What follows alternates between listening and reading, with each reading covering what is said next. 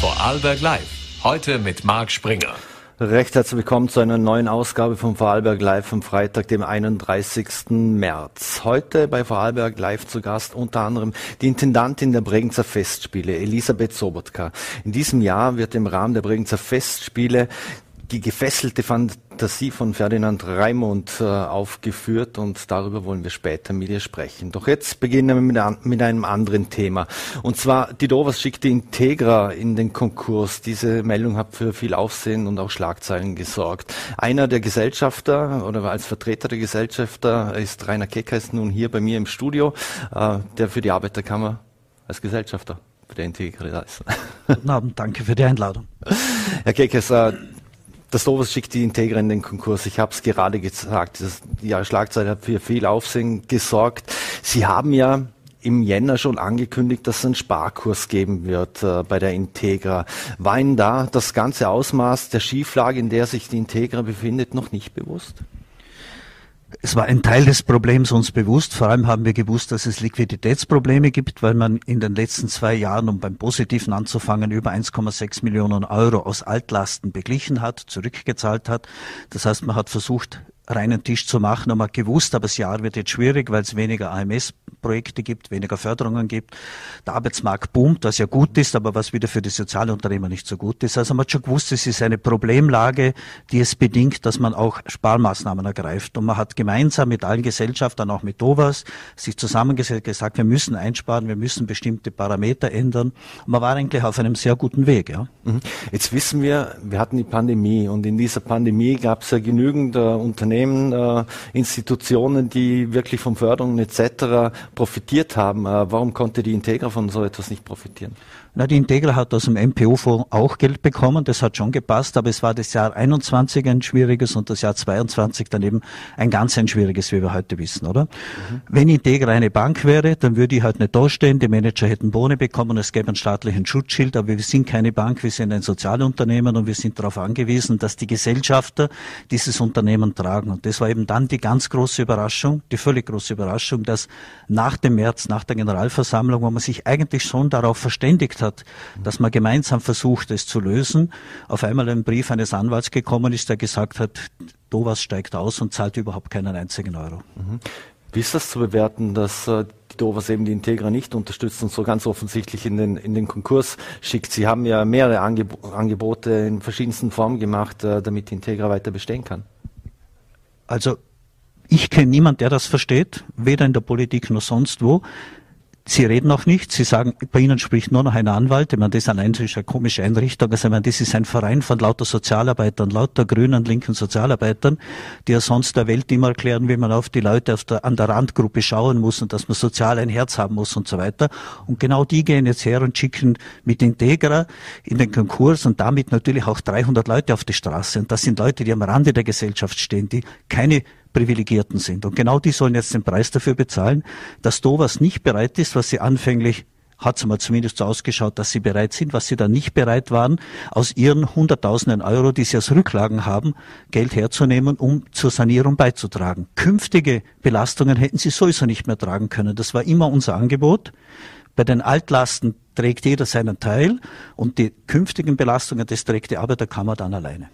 Die Dovas ist von der Pleite ganz eigenen Bekunden nachher sehr überrascht worden, äh, wie mitgeteilt wurde. Ähm, die AK in dem Fall nicht. Also ich weiß nicht, wer das gesagt hat, aber das ist natürlich ein völliger Schwachsinn. Ja, es hat immer zweiwöchige Schurfix mit dem Geschäftsführer gegeben. Dann ist bei Dovas der gesamte Vereinsvorstand zurückgetreten. Die sind ja alle verschwunden. Und dass die intern nicht ordentlich kommunizieren, das kann man niemand anderen zuschieben. Das ist rein ihr Versagen. Und selbstverständlich haben sie gewusst, dass es Integra wirtschaftlich nicht gut geht. Wir haben ja als Arbeiterkammer vor Weihnachten noch eine Bankgarantie unterschreiben müssen, damit die Leute überhaupt Weihnachtsgeld bekommen. Das haben die alles gewusst. Die sind ja am Tisch gesessen. Also heute zu sagen, sie haben nichts gewusst, das ist wirklich eine sehr, sehr billige Ausrede, um sich hier aus der Verantwortung zu schleichen. Mhm. Sie haben schon irgendwie gesagt, wäre es eine Bank, dann würden noch Bonis ausbezahlt werden. Die Politik würde einschreiten und vermutlich helfen. Äh, wie sieht es da bei den Integra aus, wenn äh, auch die, die Rolle der, der Landespolitik, wie ist die einzuordnen? Bisher hat man ja immer argumentiert, dass man damit nichts zu tun hat, es sei eine private Gesellschaft. Äh, zudem ähm, äh, hätte die, die, die, sei die Landes, das Land Vorarlberg kein Gesellschafter. Das stimmt. Das Land Vorarlberg ist auch nicht schuld an der Situation. Das muss man ganz klar sagen. Und das Land Vorarlberg hat vor allem in der Person der Katharina Wiesfleck als Landesrätin hat ihren Teil beigetragen, hat gesagt, weil das Geld, das Dovas besitzt, gehört ja eigentlich dem Land. Das sind ja Gelder aus dem Sozialfonds, diese Rücklagen. Die hat ja nicht irgendjemand angespart, sondern das sind Gelder, die vom Land kommen. Und sie hat gesagt, sie gibt diese Gelder frei, dass man die zur Sanierung von Integra verwenden darf, weil sie nicht will, dass Integra in Konkurs geschickt wird. Und trotzdem haben die bei Dovas gesagt, interessiert uns nicht, das Geld bleibt, wo es ist, es geht kein Cent hinaus. Und damit haben sie unweigerlich den Konkurs quasi eröffnet, weil der Geschäftsführer natürlich, der sollte Löhne bezahlen, er kann die Löhne nächste Woche nicht bezahlen, jetzt, jetzt stehen, stehen die Lohnzahlungen an, ihm bleibt eigentlich kein Weg, als wie zum Konkursrichter zu gehen. Mhm. Da kommen wir noch gleich dazu zu den Menschen und Mitarbeitern. Die FPÖ ist ja der Meinung, dass sich schon 2019 abgezeichnet hat, das Ganze, damals gab es Schlagzeilen um einen Millionenbetrüger, der, der dort engagiert war bei den Integra. Äh, und auch nach der Untersuchung des Landesrechnungshofes äh, ist da etwas dran an den Vermutungen der FPÖ? Also damals bei den damaligen Malversationen, da hat es überhaupt nichts von finanziellen Sachen gegeben. Also dieser Millionenbetrüger, der dort gearbeitet hat, der nach der Haftentlassung quasi bei Integra aufgefangen wurde, so wie halt andere auch schwierige Fälle, da sitzen nicht die Leute, die begünstigt sind vom Glück, sondern da bringt man Leute wieder zurück in den Arbeitsmarkt. Man versucht, die zu stabilisieren. Das damals hat mit dem nichts zu tun. Aber es sind auch schon damals, und das hat der Rechnungshof festgestellt, Fehler passiert. In der Abrechnung man keine ordentliche Kalkulation gehabt und daran ist man jetzt das am Aufarbeiten dran. Was dazugekommen ist, dass während der Corona-Phase noch einmal schwierige Phase dazugekommen ist, Jetzt, wir haben auch den Steuerberater jetzt gewechselt, wir haben die Finanz ausgewechselt. Also man tut jetzt alles, um das Unternehmen eigentlich in die richtige Richtung zu bringen. Und wir glauben an das Unternehmen. Also mhm. wir als Arbeiterkammer sind auch bereit und sagen, die künftigen Risiken tragen wir. Mhm. Heißt das auch, dass die Betriebe, ich sag, unter dem neuen Management in einer sogenannten Auffanggesellschaft weitergeführt werden? Nein, wenn es zum Konkurs gibt, es auch keine Auffanggesellschaft, zumindest mit uns nicht geben, dann sind wir draußen. Was unser Präsident Heinzler jetzt versucht, und zwar schon seit drei Tagen versucht, ist, dass wir andere Partner zu finden.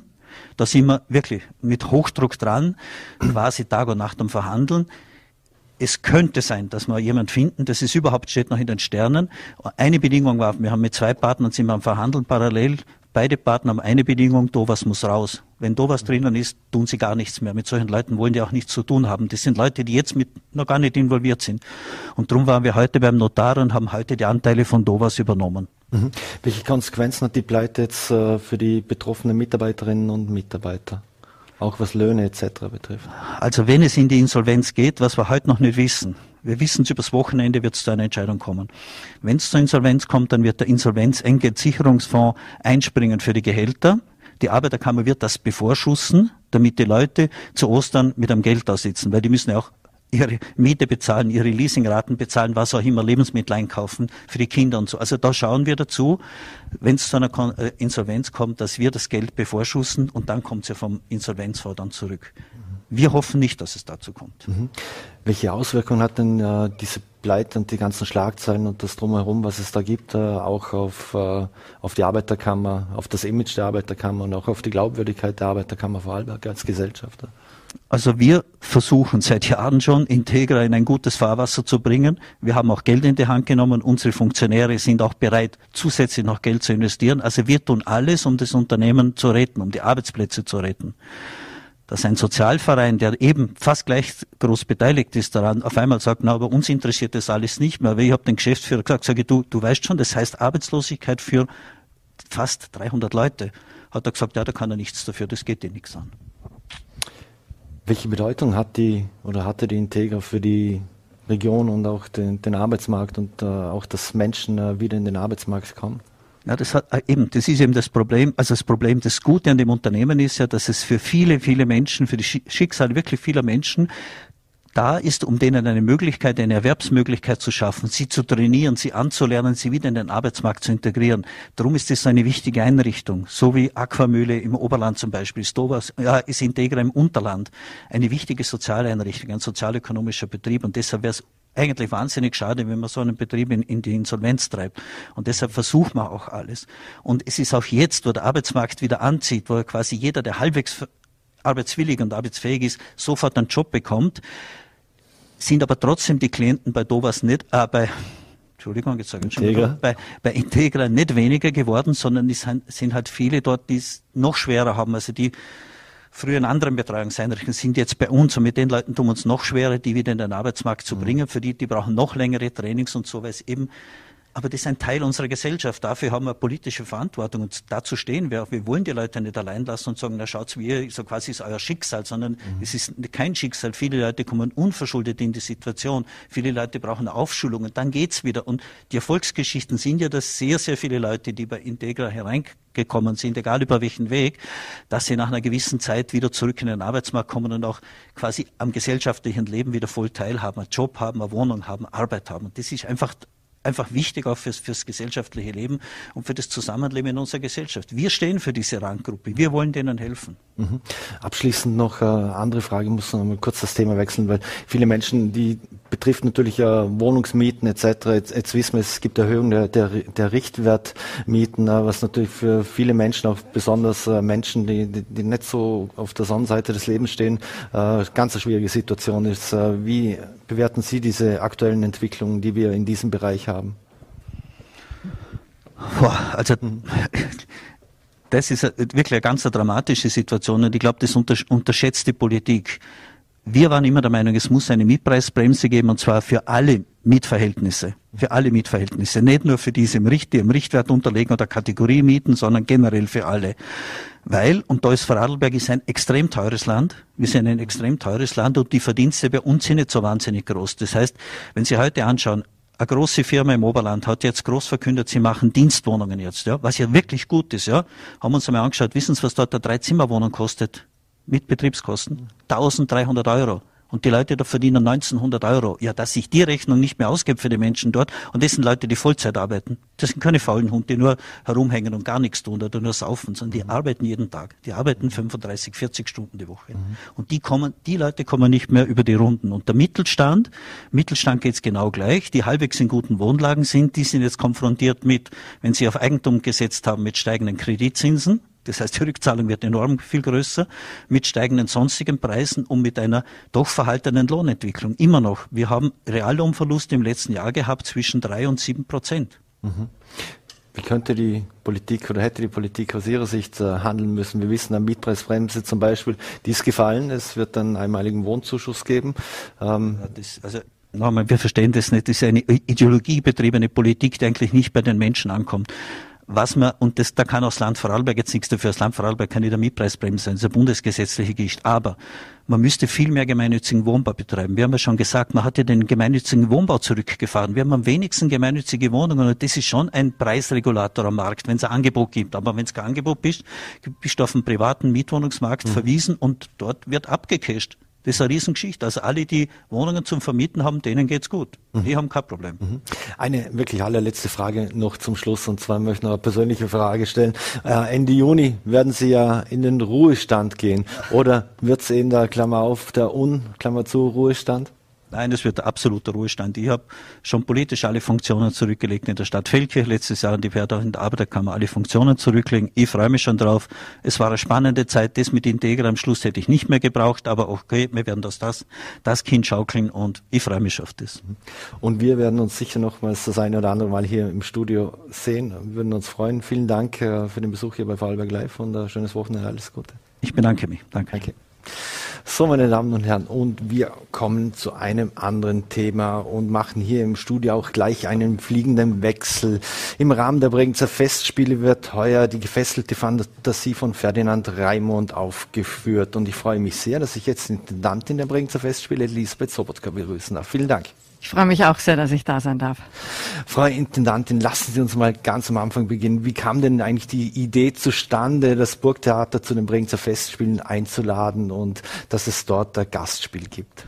Das ist eine ganz lange Tradition der Bregenzer Festspiele. Äh, zu Beginn war nahezu jährlich, jeden Sommer, äh, war das Burgtheater zu Gast. Das hat sich dann äh, langsam aufgehört. Dann hat das Theater äh, gar nicht mehr stattgefunden zu den ähm, Festspielen. Und seit äh, fünf Jahren machen wir im Haus wieder Theater, also im Sommer. Und dieses Gastspiel ist eine der ganz wenigen positiven, würde ich sagen, ähm, ja, Erkenntnisse aus der Corona-Zeit. Wenn Sie sich erinnern, Vorarlberg war vor zwei Jahren Testregion. Das war das einzige Bundesland in Österreich, wo 100 Menschen zusammenkommen durften und Theater sehen. Und in diesem Zusammenhang sind wir dann ähm, gemeinsam mit dem Burgtheater auf die Idee gekommen, eine Premiere, die am Burgtheater bis zur Premiere probiert war, aber nicht aufgeführt werden konnte, hier in Bregenz vor jeweils 100 Leuten zu spielen. Und natürlich haben wir dann geträumt davon, dass das sagen dann auch ähm, dauerhaft werden könnte, so eine kleine Art von, jetzt nicht Osterfestspiele, aber ein, ja, ein Zeichen der Festspiele unterm Jahr. Und so sind wir jetzt schon zum dritten Mal in freudiger Erwartung, dass am Samstag und am Ostersonntag hier das Burgtheater mit der gefesselten Fantasie zu Gast sein wird. Mhm. Sie haben mir gerade das Stichwort Premiere gegeben. In Wien musste ja die Premiere verschoben äh, werden, weil viele im Ensemble krankheitsbedingt äh, nicht auftreten. Immer noch Corona, erstaunlicherweise. Immer noch Corona, aber geht es denn jetzt wieder gut und wie ist die Premiere über die Bühne gegangen? Ich sehe, Sie haben hier ein Foto. Ähm, es sind alle wieder gesund. Ähm, die Premiere ist sehr, sehr erfolgreich äh, über die Bühne gegangen. Und was uns ein klein bisschen stolz macht, ist, die zweite Aufführung ist bereits in Bregenz. Es war vorgestern Premiere, jetzt wird alles zusammengepackt, hierher gebracht und dann ist am, hier am 8. April die zweite Vorstellung überhaupt von dieser Produktion. Mhm. Jetzt Herbert Fritsch ist der Regisseur des Stücks. Äh, es ist eine Co-Produktion. Ähm, wie viel Mitspracherecht hatten Sie zum Beispiel? Es ist ein Gastspiel. Es ist ein, ein, Gastspiel. Es ist ein ganz klares Gastspiel. Mhm. Aber Herbert Fritsch war ein großer Wunsch von uns. Herbert Fritsch ist ein einer der ähm, begnadetsten Regisseure, die sich so etwas wie fast wie einen eigenen Stil selbst ähm, kreiert haben. Er kommt aus der Überzeichnung, körperbetontes Spiel, Komik, Slapstick. Sie sehen hier am ähm, dem Bild diese sehr, sehr starke Überzeichnung der Figuren. Es ist rasant, schnell, fast wie eine Revue. Und das Großartige ist, er er arbeitet die Stücke immer mit den Schauspielern. Mhm. Also er geht wirklich auch auf die einzelnen Personen ein und wie er selber sagt, haben sie immer sehr, sehr großen Spaß bei dem, äh, bei der Probenzeit.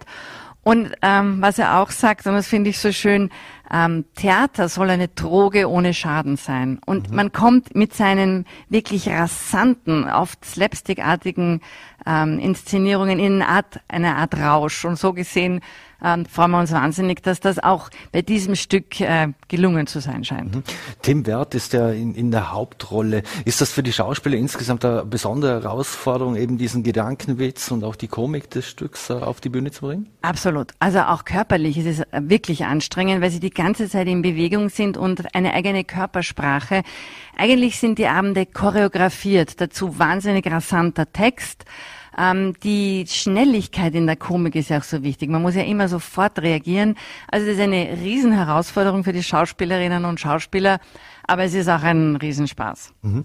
Wie wichtig ist da auch die Kostümgestaltung? Die stammte von Geraldine Arnold, äh, äh damit das Ganze auch humorvoll und über, über, überzeichnet rüberkommt. Absolut. Also in die Welt von Herbert Fritsch gehört auch sein eigenes Bühnenbild.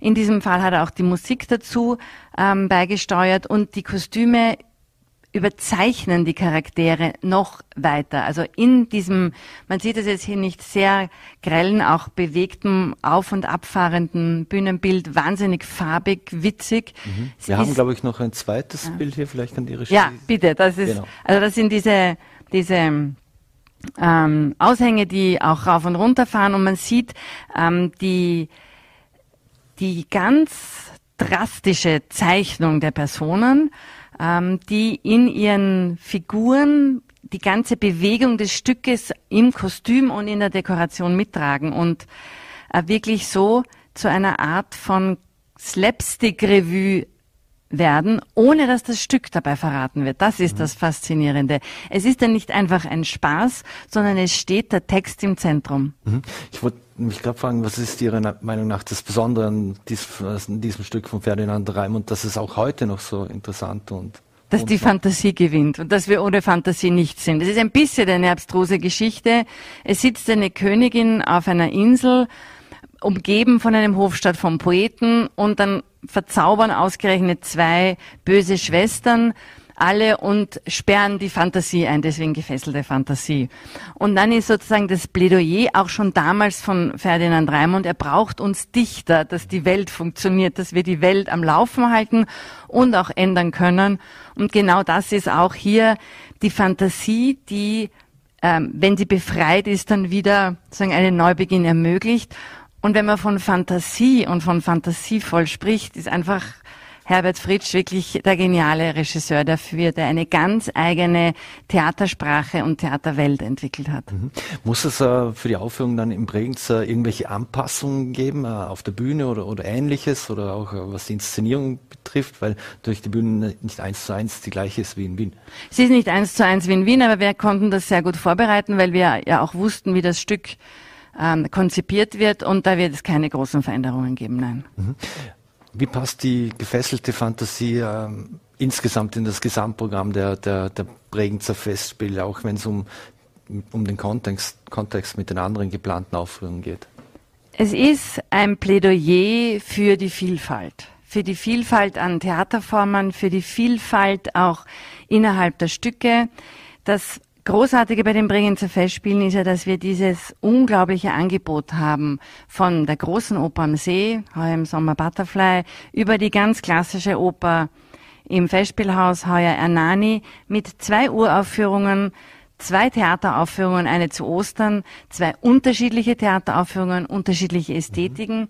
Und es steht immer die Möglichkeit, was kann Oper und Theater für uns Menschen sein, für unsere Gesellschaft, was kann es uns äh, für Räume eröffnen, worüber denken wir dann anders nach, was gibt es uns mit in dem Moment und unterhält es uns. Mhm. Das ist ja auch eine ganz wichtige Aufgabe des Theaters und das ist bei diesem ähm, Theater mit der gefesselten Fantasie auch ein großer Wunsch des Regisseurs und des Teams. Wir wollen die Menschen auch unterhalten. Und trotzdem geben wir ihnen auch noch etwas mit. Mhm. Bei diesen vielen Farben und äh, den, dem Ausdruck, den, den die Schauspieler hier ganz offensichtlich auf die Bühne bringen, ist das Stück auch etwas äh, für, für junge Menschen oder das auch besonders junge Menschen anziehen können? Absolut, weil es ist auch wirklich slapstickartig. Also man lacht ähm, fast durch. Mhm. Wenn man sich darauf einlässt, wenn man einen klassischen Sprechtheaterabend erwartet. Also wenn man sich ein klassisches, ich würde jetzt sagen Schnitzelstück, ein Konversationsstück erwartet, wo, wo sozusagen die Dinge über Sprache, über Intellekt, Intellekt verhandelt werden, dann weiß ich nicht, ob man sich amüsiert. Wenn man sich aber darauf einlässt, dass das wirklich allerhöchste Komik in Perfektion mit Schnelligkeit, Slapstick, ähm, und auch sozusagen Irritationen ist, dann kommt auch ein junger Mensch auf, ganz auf seine Kosten. Mhm.